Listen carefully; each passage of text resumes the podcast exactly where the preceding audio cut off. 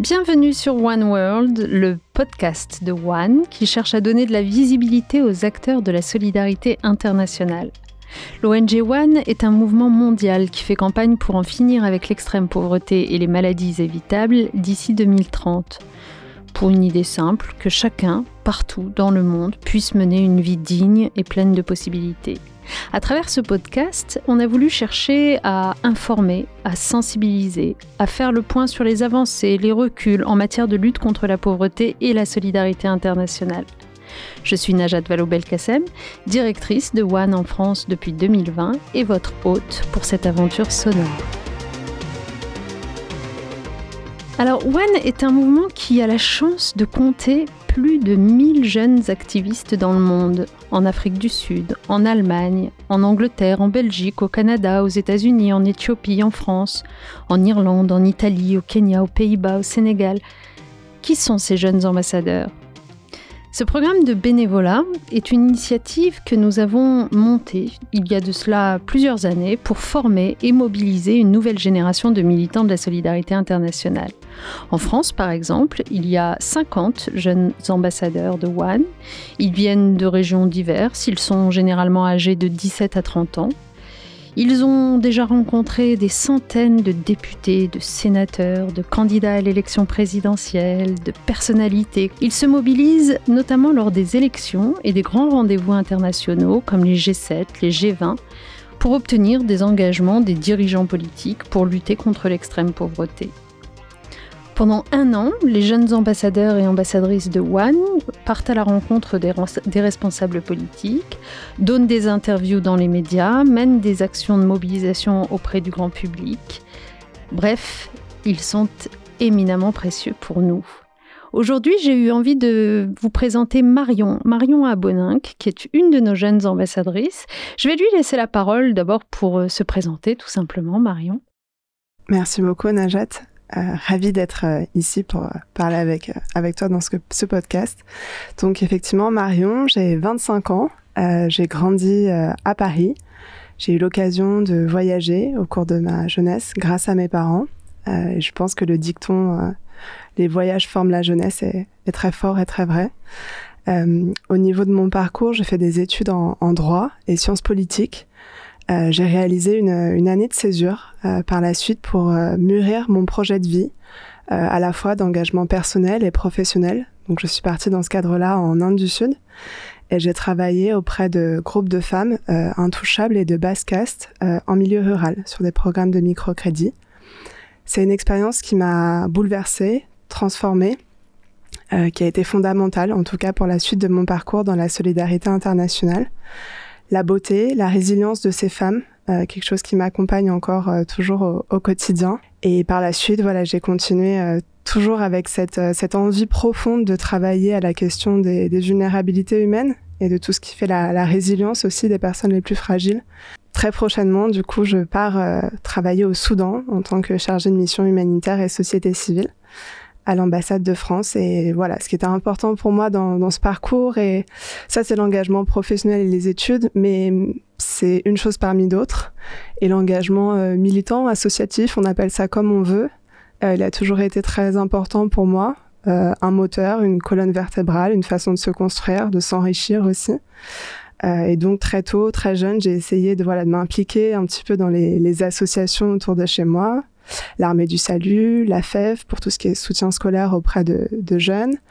Euh, et puis euh, plus tard, euh, voilà, aujourd'hui cette année, je, m'implique notamment avec avec One, comme tu l'as dit au démarrage, parce que véritablement la question de encore une fois de, de fragilité, de vulnérabilité, qui sont quand même au cœur de l'extrême pauvreté, mais aussi l'empowerment et encore une fois j'insiste, mais la beauté et la résilience de ces personnes j'ai identifié que c'était ça mon moteur, c'était ça qui m'anime, qui me touche, qui me donne envie de me lever au quotidien et surtout qui me donne envie de, passer ma vie en fait à, apprendre de ces personnes et puis d'être euh, au contact de ces dernières parce que ça m'enrichit beaucoup. Bien écoute, tu sembles avoir tellement de recul sur le sujet de la solidarité internationale qu'on aurait pu utiliser une de tes propres citations, mais dans ce podcast, euh, on a une habitude, c'est de faire réagir notre invité sur euh, la citation de quelqu'un d'autre, en l'occurrence de Cynthia McKinney, qui dit Nous sommes bien plus puissants lorsque nous nous tournons les uns vers les autres et non contre les autres, lorsque nous célébrons notre diversité et ensemble abattons les murs imposants de l'injustice. J'aimerais beaucoup savoir ce que ça t'inspire, Marion l'évidence, l'évidence qu'on se construit euh, par l'autre, dans le regard de l'autre, que ce soit le, nourrisson au démarrage, mais tout au long de sa vie. On se construit euh, pas par soi-même, enfin on se construit véritablement par les rencontres qui nous enrichissent, qui nous marquent, qui nous touchent. Et je, quelles qu'elles soient ces relations, même si elles peuvent être dures, parfois elles nous apprennent toujours quelque chose. Et donc, euh, quand je disais aussi les voyages forment la jeunesse, il y a cette démarche-là d'aller se confronter à, à l'autre différent euh, dans toute sa différence, que ce soit son genre, sa race, euh, son orientation sexuelle, euh, sa, culture. en fait, on comprend très rapidement qu'il n'y a pas qu'il a pas tant de différence que ça, qu'au fond on a les mêmes peurs, les mêmes envies, les mêmes bonheurs, les mêmes joies, que c'est ça qui nous rend beau. Et, ta citation, la citation, pardon, elle, me fait penser aussi à la chanson de Cabrel, des hommes pareils, qui est qui est important, je crois, euh, à rappeler aujourd'hui. Et encore une fois, voilà, dans, dans, ce regard différent, dans la grande altérité et dans la grande vulnérabilité aussi, on se rappelle de ce qui est l'essentiel, euh, à savoir qu'on est tous humains, euh, tous partagés voilà, par les mêmes contradictions, réflexions, et, ça fait beaucoup de bien. Et je crois que de faire tomber les murs et d'arrêter de d'avoir des, des, faux prétextes sur ce qui peut nous diviser, c'est nécessaire. Voilà. Alors, même si tous euh, les jeunes gens de ta génération n'ont pas le même parcours que toi, on, sent quand même dans cette génération une autre façon d'être au monde, en quelque sorte, euh, une importance moindre attachée à ce qu'on pourrait appeler l'être et l'avoir, et euh, peut-être une quête de sens permanente. et c'est pour ça que il y a une forme de recherche de sobriété dans les modes de consommation, euh, de rapport à la nature, euh, au climat, mais aussi de révolte permanente contre les inégalités, et notamment les inégalités de genre. Est-ce que tu le ressens, ça, toi, dans ta génération? Est-ce que tu dirais qu'il y a vraiment une rupture par rapport aux générations précédentes? Oui, tout à fait dans le sens où, euh, effectivement, en fonction de son cercle d'études, etc., on, se retrouve avec des personnes plus ou moins engagées. En tout cas, je crois que dans la jeune génération, il y a une vraie lucidité euh, sur les enjeux euh, aujourd'hui. On, a conscience de tout ça.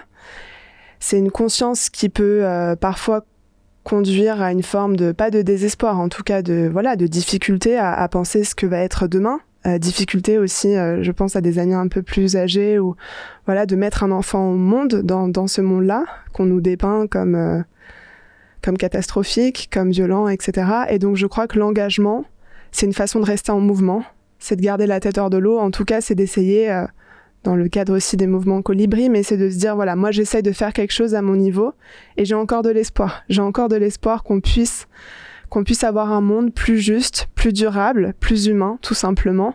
Parce que je crois que s'il y a plus d'espoir, euh, bah, on n'est plus là. C'est ce qui nous fait vivre, c'est ce qui, nous a toujours euh, animés en tant, en tant qu'espèce. Euh, donc ça, je crois que c'est fondamental. Ce que ce qui me semble aussi important à dire, c'est qu'on n'autorise plus beaucoup quand même cette génération à rêver. Et je pense que c'est fondamental si on rêve pas, on n'est pas en mouvement. Il faut pouvoir rêver, il faut avoir cette capacité à, se projeter, à, se dire voilà, dans mes rêves les plus fous, à la fois pour son parcours personnel, mais aussi pour la société, dans 5-10 ans, non, moi je refuse qu'on me dise euh, déjà de façon prophétique que la vie sera encore plus dure, encore plus violente. Euh, au contraire, et donc je pense voilà qu'il y a beaucoup de jeunes, comme tu, comme tu l'as souligné, il y a parfois de la, parfois de la colère parce que probablement on se dit que voilà, il faut une certaine forme de radicalité et d'urgence sur certains sujets. On peut plus attendre. On savait, notamment sur la question climatique, ça fait des années qu'on redit toujours la même chose. On a encore des illustrations euh, dernièrement. Donc là, je pense, voilà, il y a une forme d'impatience où la jeune génération demande à ce qu'on change de braquet véritablement. Euh, et là, on, on peut plus se satisfaire. On est aussi une, une génération qui a grandi effectivement dans, dans tout ce qui est l'instantanéité. Et donc, on a aussi euh, cette attente de choses qui soient rapides, euh, qui soient impactantes. Euh, mais, mais plutôt, moi, ce qui m'émerveille, c'est voilà encore cette, cette ténacité, euh, cet engagement très très fort. Donc ça, effectivement, moi, j'ai des amis et tous les sujets, quels qu'ils soient, il n'y a pas de, il a pas de bon ou de mauvais engagement. Je crois qu'il faut juste trouver ce qui nous anime profondément, notre colonne vertébrale, nos tripes, et puis écouter ça et, et y aller à fond. Et est-ce que tu dirais que c'est euh, cette impatience, c'est ce côté tripal en effet euh, des engagements qui fait qu'un certain nombre de jeunes s'éloignent de la politique, considérant que ce n'est pas là que les choses se feront? Tu as, employé tout à l'heure l'expression euh, engagement colibri. Est-ce que tu as le sentiment qu'aujourd'hui beaucoup plus d'entre eux se reconnaissent dans le faire à son niveau plutôt que dans l'espérance qu'une institution politique fasse euh, on rappelle ici que par ailleurs, toi, donc euh, professionnellement, euh, tu es à la direction générale de la cohésion sociale, donc tu, es quand même au contact aussi de l'action politique et administrative au quotidien. Je comprends tout à fait l'impatience et la désillusion qu'il peut y avoir d'une partie de la jeunesse, parce que je voudrais revenir sur quelque chose qui est très important et moi j'y suis personnellement très attachée, c'est la cohérence. On a un besoin fondamental de d'authenticité aussi dans ce monde qui va de plus en plus vite avec des informations euh, parfois voilà de plus en plus d'informations des informations erronées. On se rend compte aussi malheureusement que la politique euh, au sens large on a aussi beaucoup de dirigeants qui font des belles déclarations euh, pour autant on sait derrière qu'il y a des considérations géopolitiques. Euh, et donc moi, c'est notamment dans le cadre de mes études, ça m'avait, euh, ça m'avait ulcéré, ça m'avait, euh, ça m'avait, quand j'avais étudié notamment le droit international humanitaire, qui profondément, voilà, je trouvais ça très beau, les conventions de Genève, etc. Mais tout de suite, on m'a rappelé à la réalité. Tout de suite, on m'a dit, et c'était l'époque de la Syrie, et, l'actualité ne peut pas démentir ça. De toute façon, il y a des considérations géopolitiques. Et donc, je pense que ce besoin de, de cohérence et d'authenticité entre ce que je dis et ce que je fais, aujourd'hui, il y a malheureusement, euh, au sein de la politique, beaucoup de gens qui n'ont pas su incarner cette cohérence entre leur parcours de vie et ce qu'ils disent à la télé. Et les affaires, elles sont, elles sont nombreuses, malheureusement. Et donc forcément, il y a une forme de schizophrénie et de dissonance dans le discours qui fait que, et les jeunes, et pas que les jeunes, je pense, hein, euh, ne s'y retrouvent plus. Ne s'y retrouvent plus parce qu'on est dans un monde véritablement saturé d'informations, on n'en peut plus. Et quand on chope une information, tout ce qu'on veut, c'est qu'elle soit honnête, qu'elle soit vraie. On, en revient à des choses assez simples, hein, mais comme à un enfant, quand on dit une consigne, on a besoin que les parents aussi soient cohérents entre ce qu'ils disent et ce qu'ils font. Donc, oui, pour répondre à ta question, je pense qu'il y a un vrai enjeu de cohérence. Et c'est pas, il me semble, hein, et c'est pas en culpabilisant les Français en disant vous avez rien compris, la politique c'est important, il faut aller voter. Je pense que ça commence par le changement et l'incarnation et le leadership euh, qu'on voilà que, que vont avoir les, les élites euh, politiques. Mais ça, ça demande, euh, comme tu le disais au démarrage, c'est c'est une, rupture, je pense, parce qu'aujourd'hui on peut plus faire abstraction, je crois, de sa vie, enfin de, de, faire pardon des de mettre des barrières entre sa vie personnelle, son engagement, ensuite qu'il soit associatif ou, ou, professionnel, etc. Et la politique, il me semble, c'est un prolongement de tout ça. On doit être cohérent dans son ensemble on doit être authentique. Et d'autant plus quand on veut parler à d'autres, quand on veut les inspirer. Si on n'est pas authentique et cohérent, il me semble que c'est c'est terminé, le message est terminé. Et donc je pense que enfin voilà, le, message qu'envoie la jeunesse, euh, notamment en s'abstenant dans le cadre d'élections, c'est de dire euh, on a vraiment, vraiment urgemment besoin de cohérence et d'authenticité.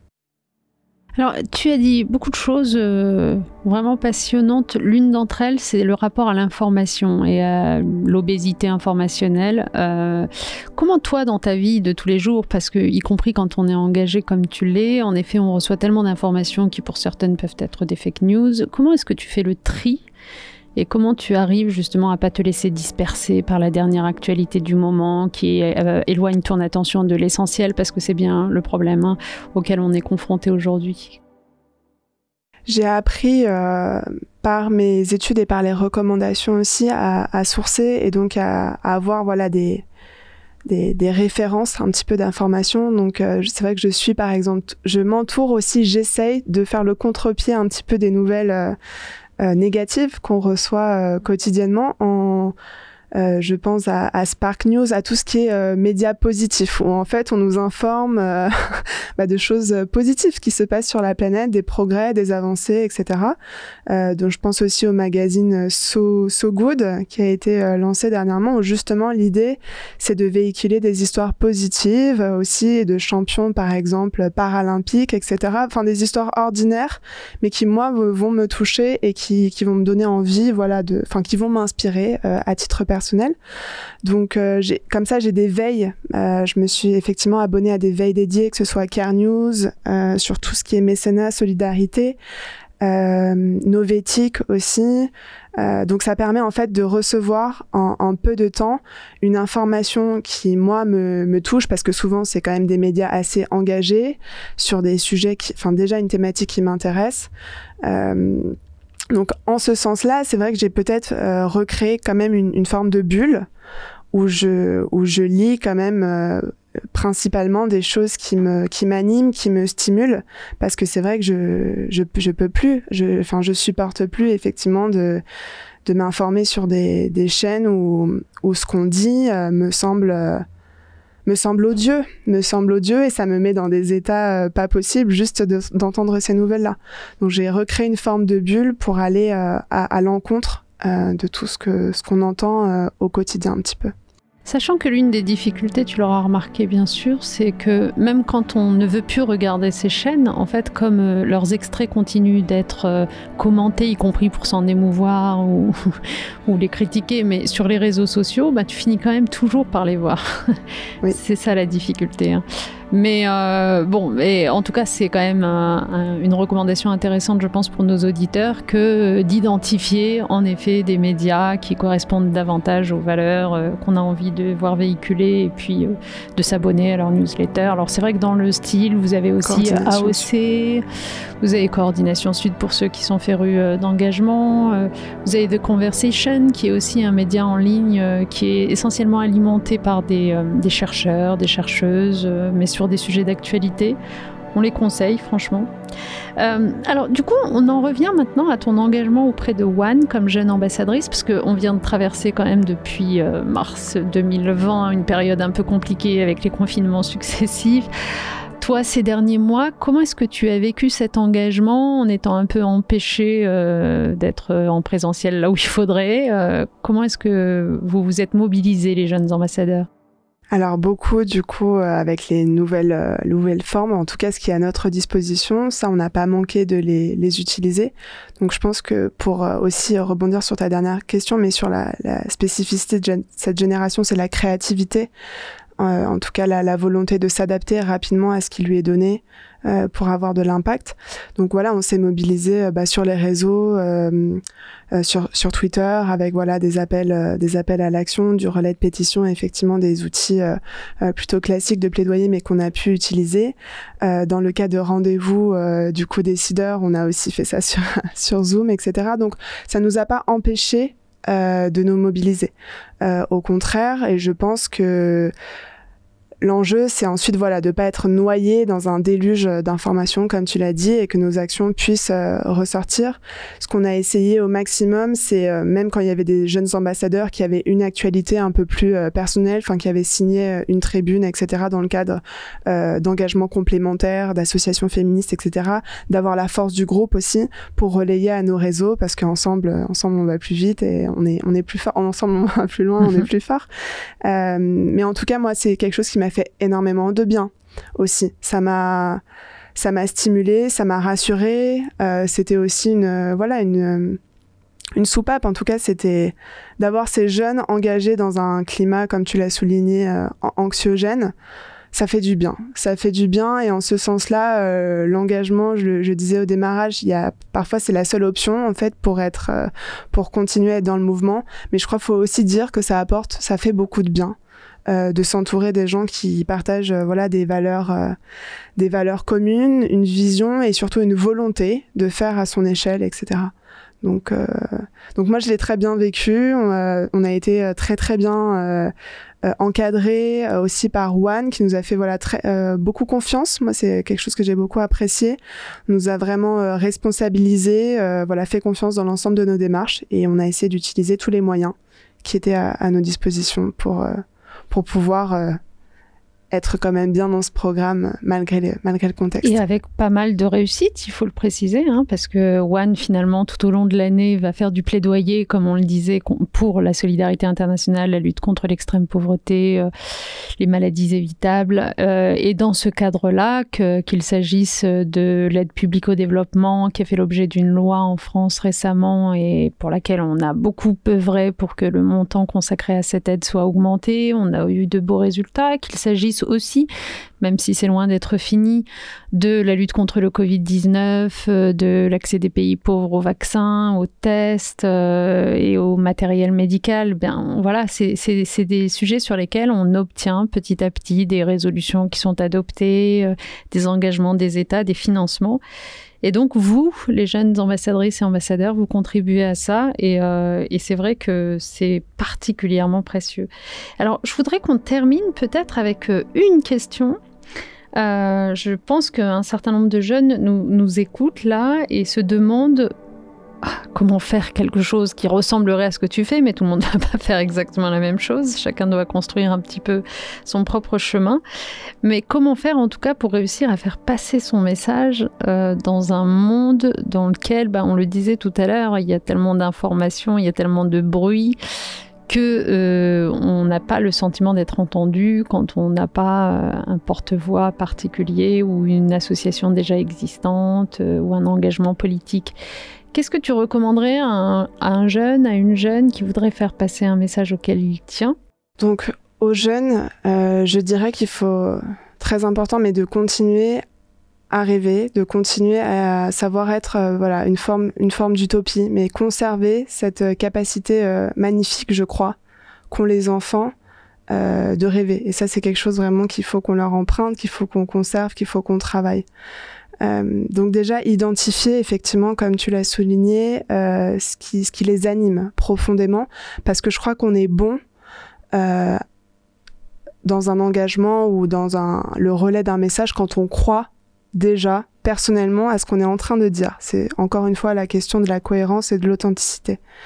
Donc une fois qu'on a identifié voilà la thématique un peu qui nous qui nous anime, Ensuite, je crois déjà qu'il faut peut-être euh, s'entourer et se dire que c'est pas si compliqué que ça. Euh, en identifiant euh, au sein de ses, camarades ou même de sa famille déjà, en, en, parlant dans sa vie quotidienne, on peut, on peut voir, on peut trouver des façons de se mobiliser. Ensuite, je pense pas qu'il y ait une forme d'engagement, donc ça on l'a déjà dit. il y a des multiples engagements et en, en fonction de comment on se sent dans sa vie à un moment donné euh, et en fonction de ce qu'on a envie de faire, il faut choisir aussi l'engagement qui nous convient le mieux. Euh, Aujourd'hui, il y a plein, plein, plein de possibilités de s'engager. Je pense à un ami, Nassim, qui travaille au sein de la plateforme je veux aider.gouv, etc. Il y a des solutions, il y a, il y a beaucoup, beaucoup de solutions. Le programme euh, Jeune Ambassadeur, Ambassadrice de One en fait partie. Euh, mais comme tu le disais déjà, il faut en prendre connaissance. Donc je pense que c'est en en parlant autour de soi, euh, des camarades, voilà, des amis, qu'on va pouvoir entendre parler, s'inspirer peut-être de ce qu'ont fait d'autres. Je crois qu'il faut pas vouloir essayer de réinventer constamment les choses, mais se dire voilà, quelqu'un dans mon entourage a fait quelque chose euh, qui, qui, me semble super intéressant et j'aimerais bien creuser un petit peu ça et faire mon expérience. Ensuite, faut voir en fonction euh, voilà de, de ses disponibilités aussi et de vraiment profondément de ce qu'on a envie de faire. Si on a besoin, si on a envie d'être sur le terrain, on peut faire effectivement des, des de l'aide alimentaire, etc. Par exemple, comme une première expérience. On peut aussi faire des choses plus engageantes, des, enfin plus engageantes sur le long terme, j'entends, euh, des chantiers de solidarité, que ce soit en France. mais il faut, il faut arriver à identifier, à se poser les bonnes questions pour soi-même. Euh, pourquoi j'ai envie de faire ça? Qu'est-ce qui m'anime? Et surtout, quel, euh, quel moyen me semble être euh, euh, le plus intéressant. Et je crois qu'il faut vraiment pas être pas être un peu égoïste à ce niveau-là mais se dire vraiment dans le euh, je me sentirais là où je me sentirais le mieux le mieux dans mes baskets. Et généralement quand on parle avec cohérence d'un message qui nous touche et qu'on trouve euh, un vecteur pour le propager où on se sent bien Euh, je pense que ça, voilà, ça peut, ça peut bien fonctionner. C'est pas, je pense, juste en les consultant de temps à autre euh, que, que, ça va faire forcément changer la donne. Euh, et notamment en politique, euh, je pense au gouvernement, je crois, de, de Nouvelle-Zélande. C'est aussi, voilà, il y a la question de quand on dit qu'on veut faire de l'inclusion, quand on dit qu'on veut avoir des politiques publiques inclusives, bah, il faut mettre des personnes aux bons endroits. donc, de mémoire, au gouvernement de Nouvelle-Zélande, voilà, on a une personne maori, si je dis pas de bêtises, qui, qui est là parce qu'en fait, quand on connaît quand on connaît euh, les, problématiques, les contraintes ou les spécificités même euh, du, d'un groupe de population, que ce soit euh, la jeunesse, que ce soit une minorité, etc. On en parle mieux, on sait mieux, on, tout de suite on pige mieux euh, ce, qui, est important pour elle. Donc je crois que ce serait euh, bah voilà, de renouveler aussi un petit peu euh, les, les, équipes, quelles qu'elles soient, de placer des jeunes effectivement en position de pouvoir pour faire, pour transformer les choses, pour avoir un vrai impact transformatif. Euh, parce que voilà, les, les, consultations sur Internet, etc., c'est bien, mais comme on le disait, il y a déjà plein de jeunes qui sont pas forcément, qui se sentent pas forcément très impliqués. Ensuite, euh, personnellement, je pense qu'il y a énormément de choses à faire euh, déjà au niveau de, de l'école. Euh, et même dans les études supérieures, je pense qu'en France, il faut vraiment changer de braquet, revaloriser aussi un peu plus à, de façon à la culture anglo-saxonne, mais valoriser, euh, valoriser les, les, échecs, les doutes, euh, l'empathie, le fait de suivre son intuition, le fait de faire preuve de bienveillance, euh, parce que c'est ça en fait qui fait quelqu'un de bien dans ses bottes et de quelqu'un qui, qui pourra, je crois, transformer la société, euh, plus que de vouloir constamment, comment dire, valider des, des diplômes ou ou se noyer dans un, déluge encore d'informations. Donc euh, changer véritablement de, enfin voilà, avoir une, vraie réflexion sur euh, la transformation de notre système euh, éducatif et d'études supérieures pour construire des citoyens et des individus, voilà, bien dans leur tête, bien dans leur corps. Et pour revenir sur ton deuxième point qui était en effet, si on veut vraiment être inclusif, avoir des personnes représentant finalement la diversité de la population à laquelle on s'adresse, faut toujours se souvenir qu'il ne faut pas que ces personnes soient non plus euh, minoritaires dans l'ensemble, parce que si elles sont euh, minoritaires, elles seront toujours regardées comme le jeune de service ou voilà. Et euh, un peu de la même façon qu'on sait que quand tu as moins de 30% de femmes dans une assemblée sinon constituée euh, que d'hommes ben on les écoute pas pour ce qu'elles ont à dire. On les écoute euh, comme étant l'autre sexe invité à la table et il faut qu'elles soient au moins 30% pour que leurs paroles soient prises en considération comme elles doivent l'être. Donc je pense que c'est ça qui vaut aussi sur la façon dont on associe dont on inclut complètement naturellement la parole des moins de 25 ans mettons euh, dans les décisions politiques je pense que ça fait quand même pas mal de choses à réfléchir et euh, sur lesquelles travailler. En tout cas, moi, je te remercie infiniment, Marion, parce que tu nous as beaucoup inspiré aujourd'hui dans ce podcast. Et j'en profite d'ailleurs euh, pour dire à tout le monde que vous pouvez le commenter ce podcast hein. n'hésitez pas. N'hésitez pas à réagir sur les réseaux sociaux sur le compte euh, Instagram Génération Activiste qui est porté par nos jeunes ambassadeurs. Tu y contribues peut-être? Oui Euh, voilà, c'est déjà la fin. Je crois même qu'on a un peu dépassé notre temps.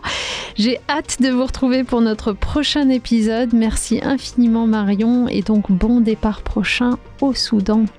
Merci beaucoup Najat. à Merci. très vite.